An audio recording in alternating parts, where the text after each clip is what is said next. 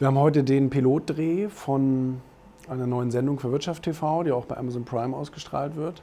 Und ähm, das ist eine Sache, die wollte ich schon sehr, sehr lange machen und war jetzt auch bereit, in, zu investieren, viel zu investieren in dieses neue Projekt. Am Anfang weißt du natürlich überhaupt nicht, ob die ganze Sache irgendwas wird.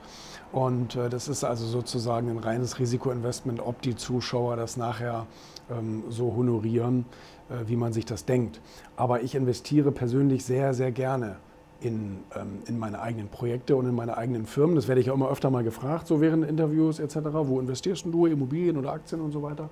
Und ich muss sagen, ich habe da überall keine Emotionen, außer bei meinen eigenen Sachen. Ich finde es sehr, sehr cool, ähm, in eigene Projekte und eigene Unternehmen zu investieren.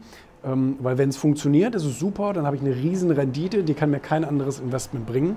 Ähm, und ich habe auch die Kontrolle. Und wenn es nicht funktioniert, dann gebe ich lieber mir selber die Schuld und sage, hey, ähm, neue Erfahrung, jetzt weißt du, dass es nicht funktioniert, aber äh, habe nicht irgendwo ein externes Investment und muss mich dann irgend mit einem, irgendeinem CEO da streiten, ähm, warum der das Investment verkackt hat oder so. Ne? Von daher mache ich das sehr, sehr gerne, muss ich sagen, und habe da wahnsinnig Spaß dran und ähm, eigentlich ist jeder investierte Euro, auch wenn das Projekt nachher nichts wird, ein guter Euro, weil man selber den Lerneffekt hat, weil man selber wieder ähm, neue Strukturen, ich sag mal, lernt und ähm, äh, weiß, was funktioniert, was nicht funktioniert, auf welche Feinheiten man achten muss.